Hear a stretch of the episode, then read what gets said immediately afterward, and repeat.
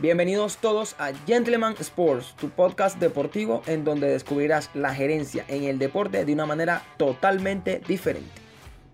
Muy buenas, sean todos bienvenidos a otro episodio aquí en el podcast de Gentleman Sports. El día de hoy, en este nuevo capítulo, hablaremos un poco sobre el fútbol femenino aquí en, en Venezuela y lo que ha generado a través de los últimos años las selecciones nacionales, la liga local y para hablar mucho mejor eh, de este tema hoy tenemos un invitado de lujo, una persona que ha cubierto el fútbol femenino bastante bien en su carrera periodística. Estoy hablando de Pablo Alejandro Rondón. ¿Cómo estás, Pablo? Bienvenido al podcast de Gentleman Sports. Hola Miguel, un saludo para ti, un saludo para toda la gente de Gentleman Sports que sin duda alguna están haciendo un gran trabajo a nivel eh, gráfico, a nivel informativo, que sin duda alguna nos tiene actualizados a todos nosotros en medio de esta cuarentena. Es una muy buena opción, una gran opción sin duda alguna para estar informado del mundo del deporte en, estos tiempos tan difíciles de, comunicación y de información debido a la cuarentena social que estamos viviendo en todo el mundo. Sí, es correcto. Digamos que es una herramienta más para ayudar al público a, estar siempre informado, ¿no? A pesar de que hay poco, poca información con relación al deporte,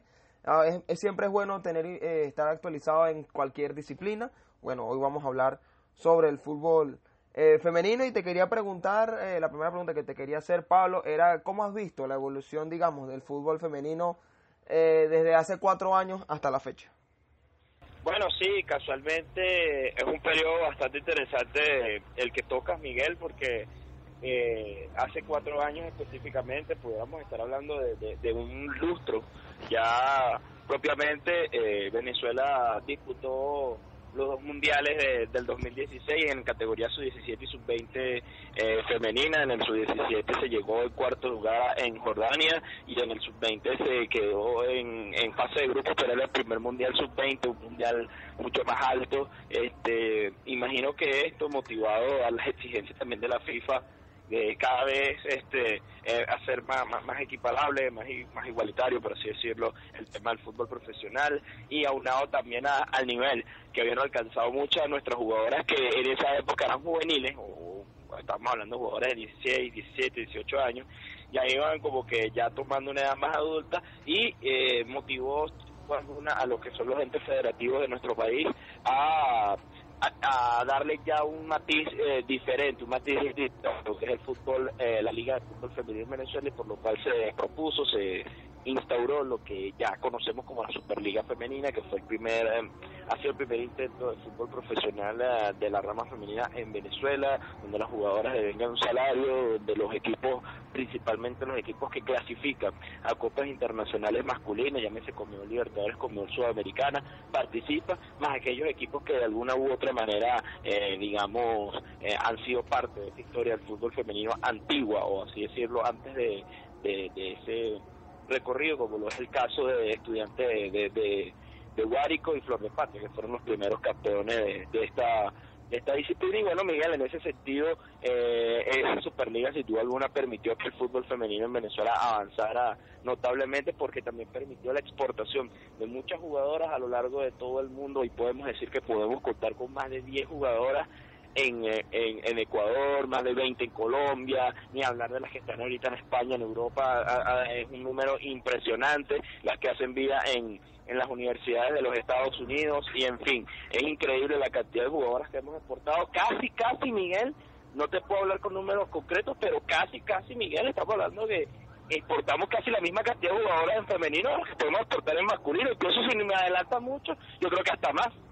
Sí, es una, es una cantidad impresionante, ¿no? Que se ha visto, o los que han podido seguir el fútbol femenino, la cantidad de Benex, como se conoce aquí en Venezuela, de, las femeninas que se encuentran en las diferentes ligas del mundo, como tú comentas, y precisamente hablando de, los Benex, ¿cómo ha sido eh, esa, ese roce, o qué, qué, qué cosas positivas, mejor dicho, ha traído ese roce internacional para las jugadoras que hacen vida, como tú dices, en Ecuador, en Colombia, las que se encuentran en España? Ese roce de, ligas más profesionales, más físicas, eh, llevarlas a lo que es las selecciones nacionales de hoy en día.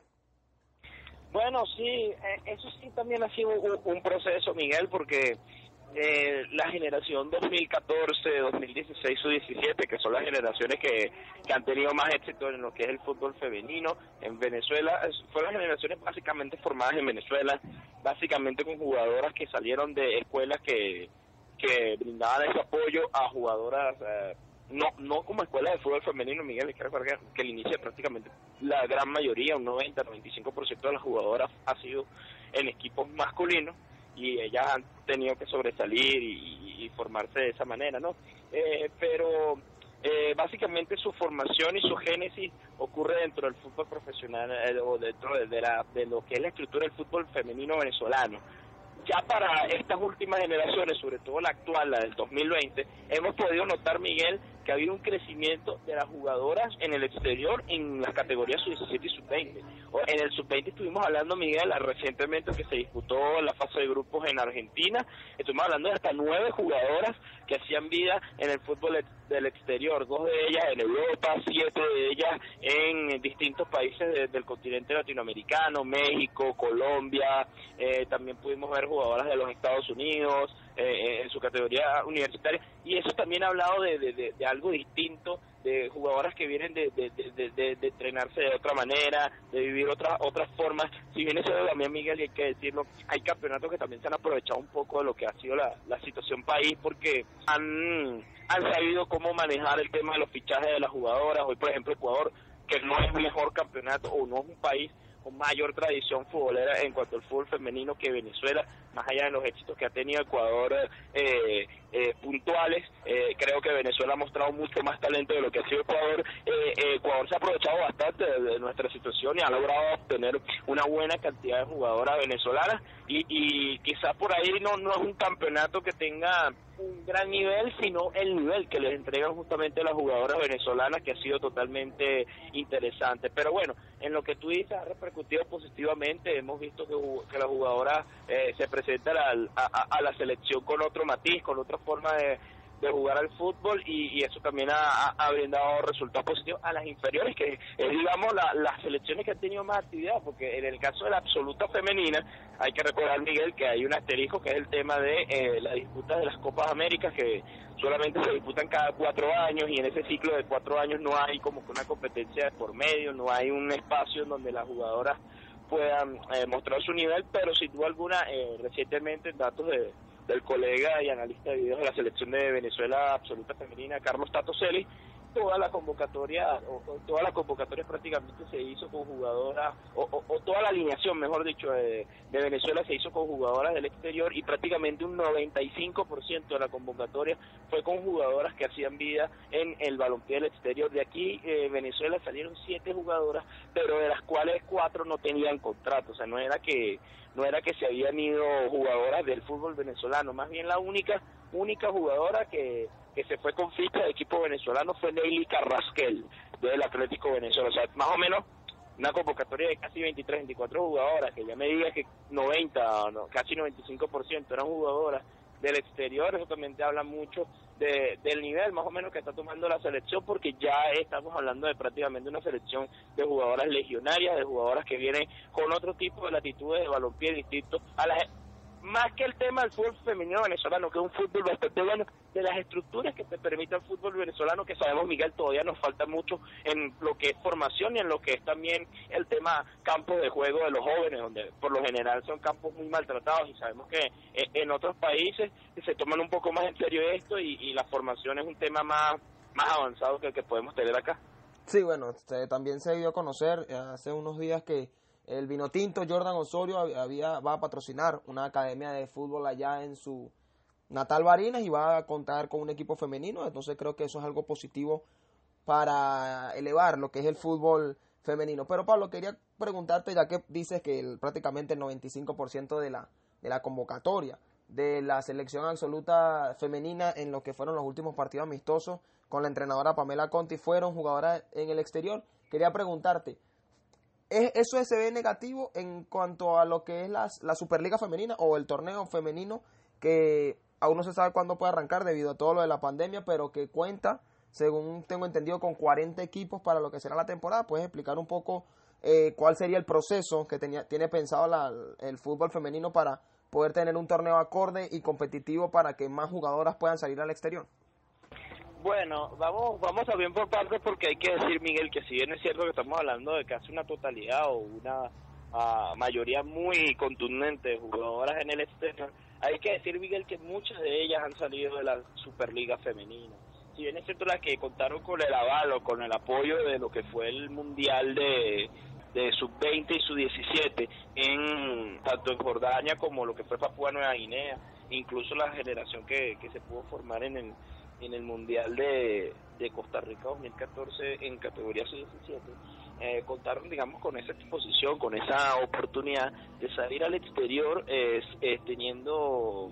por así decirlo, eh, la ventana de la, de, de, la del Mundial FIFA. Pero eh, muchas de estas jugadoras nuevas o jugadoras que que están viviendo procesos de selección. Muchas salieron de la Superliga Femenina a, a, distintos equipos del exterior y eso sirvió como portaaviones, por lo que también es cierto que la Superliga ha ganado un nombre bastante interesante en lo que es exportación y en lo que es eh, una liga con un buen semillero. En ese sentido, bueno, una decisión que, que ha tomado la federación de, de, de seguir impulsando ese crecimiento del fútbol femenino a nivel de forma de formación es, es hacer que todos los equipos que tienen que cumplir el licenciamiento de clubes de la Conmebol, que implica entre ellos eh, la instauración de un equipo femenino eh, no profesional, pero sí un equipo femenino de primera categoría, un equipo adulto, tienen que hacer que todos los equipos compitan de una vez en lo que es la, la Superliga Femenina. Si en estos momentos tenemos 39 equipos profesionales, que es los que son primera y segunda división,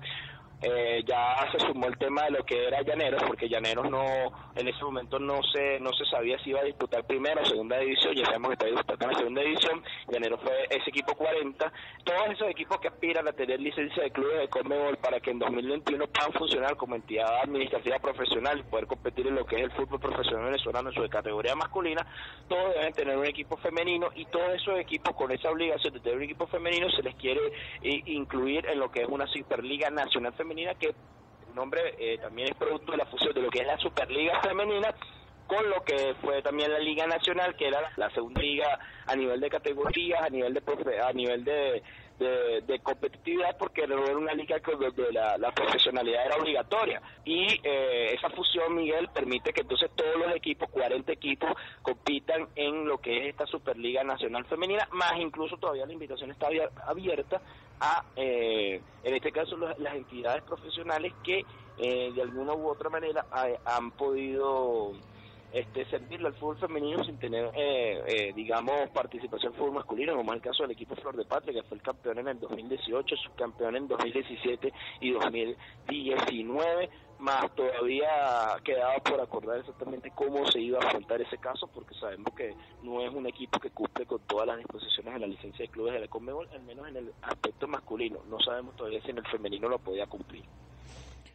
Bueno, es interesante lo que tú cuentas, Pablo, pues, recordando, o sea, para las personas que nos escuchan, de que el torneo ya prácticamente tendrá 40 equipos, con lo que tú dices de la, la, espera que tuvieron que hacer por el equipo Llaneros de Guanare, que lo que sabemos estuvo con problemas de si jugar primera o segunda división, al final se decidió jugar, que iban a jugar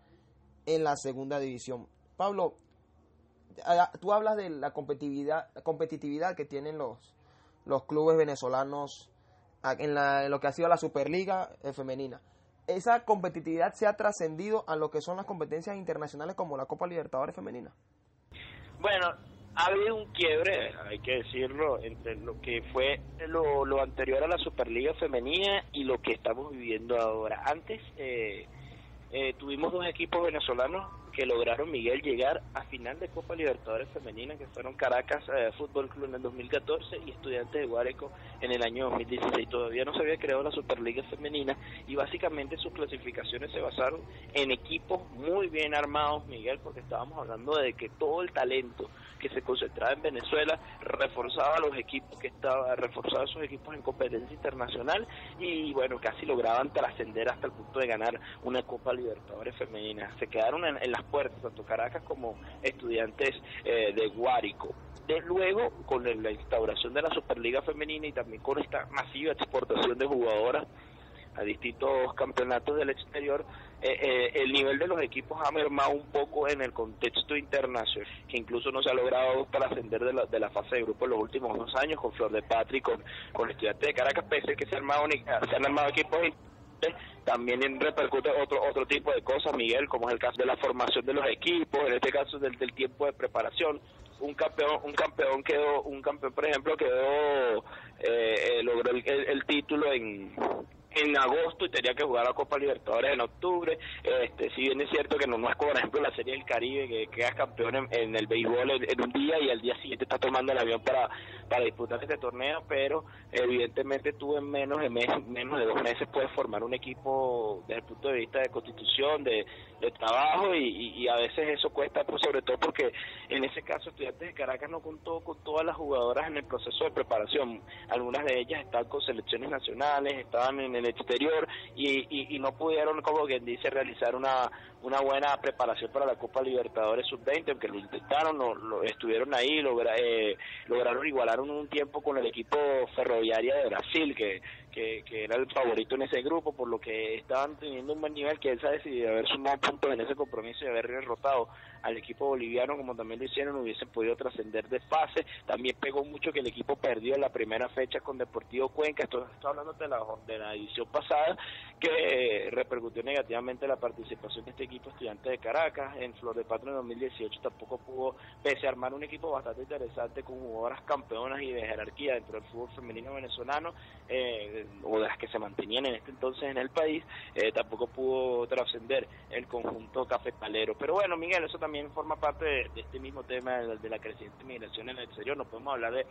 de esos equipos que estaban en el 2016, por ejemplo, el estudiante de Guárico, que estaba Isaura Viso, eh, estaba Yomar Guarecuco, estaba por la Villamizar, estamos hablando de correctamente jugadoras que han triunfado en el fútbol del exterior y que le estaban en las selecciones de Venezuela, Cintia Sarabia, Michael Astudillo, o sea, evidentemente no se compaginan tanto con, lo que pudimos ver en estos estudiantes de Caracas en, octubre pasado, con, que tenían jugadoras de la Superliga, no muchas de ellas están en la selección de, en las selecciones de Venezuela, por lo menos en la adulta femenina. Bueno, Pablo, este, para finalizar, te, quería preguntar sobre tu perspectiva y todo lo que has podido cubrir eh, del fútbol femenino. ¿Qué tanta diferencia tenemos a nivel eh, local? Trato de hablar de nivel local, no tanto a nivel internacional. ¿Qué tanto a nivel local estamos alejados, por ejemplo, de países como Brasil, países como Argentina, países quizás como poner un ya un tope máximo como Estados Unidos. ¿Dónde cree que se encuentra Venezuela en esos escalones, tanto en, sobre hablando en, en Latinoamérica o en América como tal? Bueno, si podemos hablar de lo que es el, a nivel continental, yo creo que Venezuela por ahí, Estados Unidos, Brasil,